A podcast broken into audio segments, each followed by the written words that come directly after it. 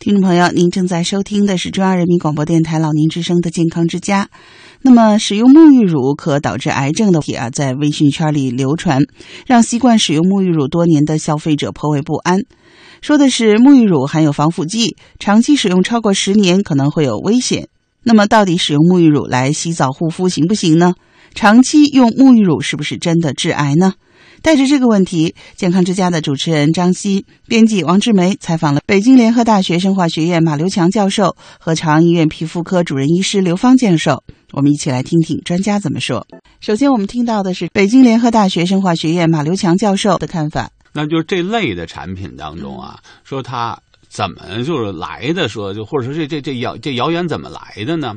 它是它里的这个原材料的含量，呃，什么原材料呢？或或者说呢，是是哪种物质？原材料可能还还这这也还还不太严格，不太合适。就是那就是在这类的产品当中含有哪种原料，它会对人产生影响，嗯对吧？那么呢，现在说呢，它是有这几种，可能都会对人有影响。嗯嗯，其中呢，它是一种呢，叫做二恶烷，二恶烷对，嗯二恶烷这这这种物质。嗯呃二恶烷这种物质呢，在这个油漆或者涂料这个里头，当然它也可以作为溶剂。呃，在油漆涂料里呢，它是作为溶剂。嗯有的时候呢，它也可以叫做二氧六环，嗯它是一个环状物，在对角线上它有两个氧原子。嗯二恶烷，它是一个环烷烃的一个一个这样一个物质。那么这个物质说可能对人体有影响。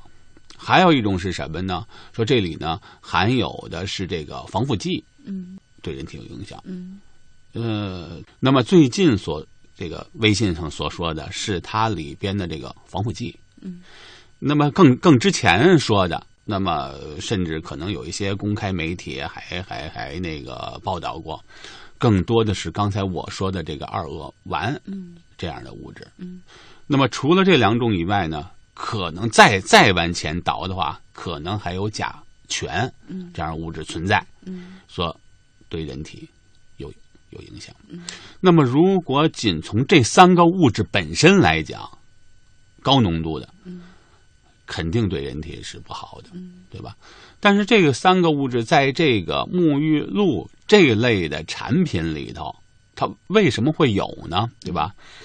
那么，这个甲醛和刚才咱们说的这个那个这个这个防腐剂，那是在传统上甲醛是要要添加一点的，现在有不允许了，对吧？但就是现在的没有了，没有没有这个对没有了，对吧？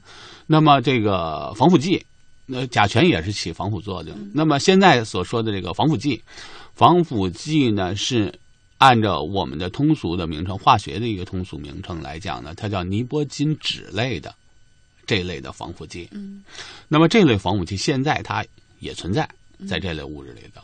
那么实际上呢是在这样的物，你要不加防腐剂，也可能两两天三天它就坏了。嗯两三天就坏了，它还它有一个货架期，货架期还没过呢，它就已经腐败变质了。嗯尤其是呢，有一些这个这个这个沐浴露里添加了一些营养成分的话，那你不是人人体反而也是不行了吗？对吧？啊，所以呢，这是这个是这个就是防腐剂这类的，是特意添加进去的。嗯那么第二类呢，刚才我说的那个叫二恶烷这个物质，实际上呢不是人有意添加进去的，是呢在它这个这个这个就是沐浴露这一类的产品里头啊，它的有些原材料，这些原材料的生产过程当中的一些副产物。嗯，那么这个副产物呢，它又很难跟它区分开，嗯又很难给它给它那个那分离了。嗯化学讲讲分离，那么化学的分离的手段实际上挺多的，但是呢，因为呢，它跟这个物质啊，就我们所要想要就起起到在这个这个沐浴露里边呢，就是起到真正洗涤作用的这样物质，表叫表面活性剂。在这个表面活性剂的生产过程当中，它的一个副产物嗯是这个二烷，嗯，呃，去除掉也确实挺麻烦，并且呢，这个二烷的话呢，它溶水，和水互溶，呃，溶溶溶溶解度还挺大，跟这个我们说那表面红剂也也互溶，因为它可以做溶剂嘛，在一些非水溶性的物质当中，它也能溶解，嗯啊，那这样呢，就产生了一系列的问题。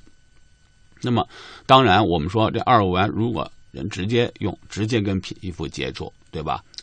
长期大量，反正我一直这样的观点，确实可能是有问题的。嗯那我这儿呢，手头呢，正好我就是咱就说这事儿嘛，我就检索看是不是有人做过这研究，确实是，是北京市疾控中心专门有人做过这方面研究，这十年前就做了这个研究了，做了这个调查了，到底在沐浴露这类产品当中，它的含量是多少，对人体有危害没危害？嗯，确实有，这是第一个来讲，不不可避免的。嗯，当然了，这是十年前的，现在工艺肯定要改善了，嗯肯肯定比十年前要要要降低了，嗯对吧？但是，因为我没手手头没有这个数据，因为做它的这个鉴定、分离、分析啊，嗯确实也还挺麻烦的一件事儿啊。那么，嗯，从当时的那个研研究来讲，这个国内的产品，国产的比进口的、比合资的那么国产的，因为呢，它更多的采用了国内的原料，呃，以国内原料或者说为主吧，嗯对吧？呃，国内呢，就是这个表面活性剂的，在它的生产过程当中，那这个副产物相对更多，嗯因为它采用的工艺路线跟国外还是有一定的差别。嗯，那么国外本身呢，对它也有限定，咱们实际上对它也是有限定的，也不是没有限定的。那么只是这个限定的这个标准呢，是控制在哪儿，对吧？一般情况下来讲呢，呃，它有一个指标叫一百个 ppm 以内，大致上来讲应该是安全的。当然了，不同的国家是控制的标准不太一样的，可能欧洲的一些国家也可能控制的这个更低一点，对吧？也有一些国家也可能控制的更高一点，对吧？是这样一个。那么这样的一个物质呢，首先咱说，如果是纯品，肯定是对人有害。那在这里呢，它是夹杂进来的，肯定它不是有意加的，对吧？不是。不对，这这个洗涤的作用是没有没没没，可以认为是没没作用的，对吧？那么它到底对人体有害没害呢？刚才咱说，如果是纯的，它肯定那在这里呢，它含量肯定是很少的，对吧？那刚才我说，就一百、二百，就即便你四百、五百，对吧？这样一片，那么你想，就是每天就即便你天天洗澡，你能用多少呢？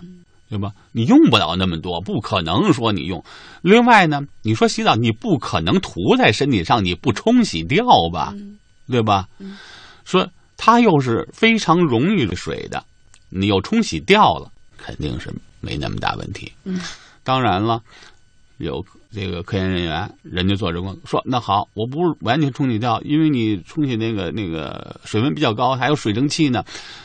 它跟水又结合了，它会不会挥发了？人人吸收了，说吸收了，那好，也咱们也做这样的统计，每一天你大约呼吸的空气有多少？那么在你洗澡的这个过程当中，这个物质它所能占多少？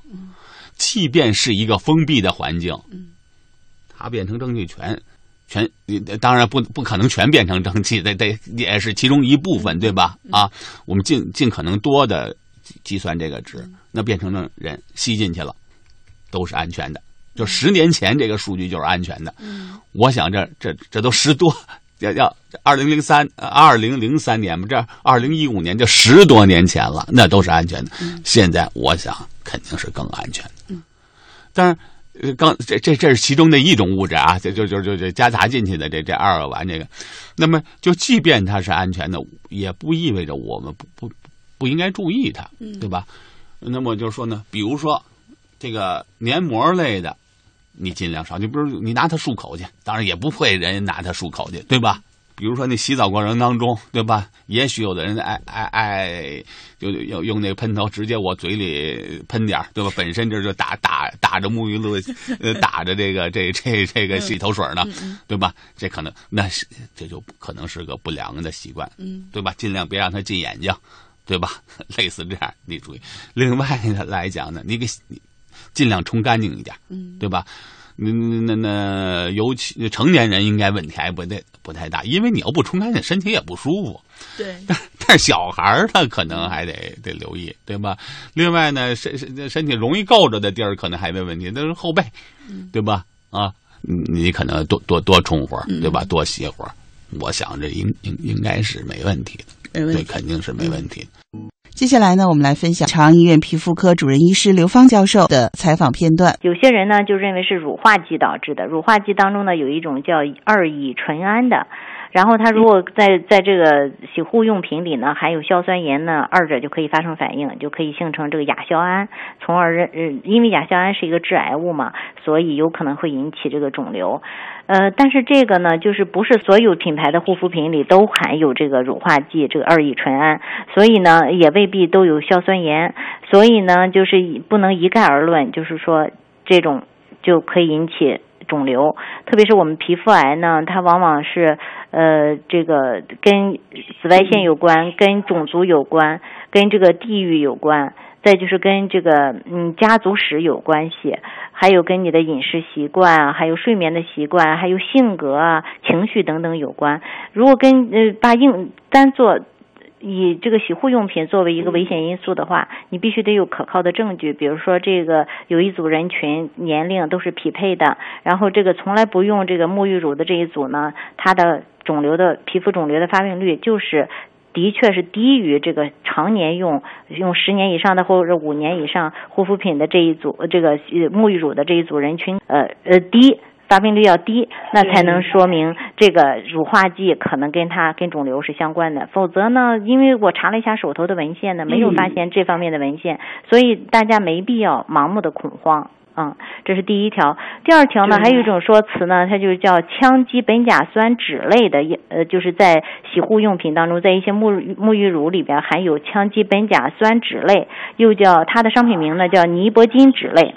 呃，它呢往往是作为一种防腐剂用在沐浴乳里边，但但那个。不同的品牌呢，它这个含量也不一样。其实这种防腐剂呢，我也查了一下国家的相关的法律法规，它其实是本来就可以用在酱油里啊，在鱼露里啊，在在醋里边，还有一些调味剂、食品调味剂里，本身就可以就是合法的使用的。而且它的量呢，一一般要求是零点五克每公斤，在食品当中，呃，如果是低于零点五克每公斤的话，在食品当中添加它是安全的。就是这是有法律法规依据的，所以既然是这个量已经每公斤有零点五克口服，就是我们能吃下去都不致癌，所以你外用洗在洗护用品里呃来外用的话，那相对的就安全的多，因为我们皮肤的确是有一定的吸收能力，但它不会呃这个能超过消化道的黏膜的吸收能力，所以大家更没有必要恐慌。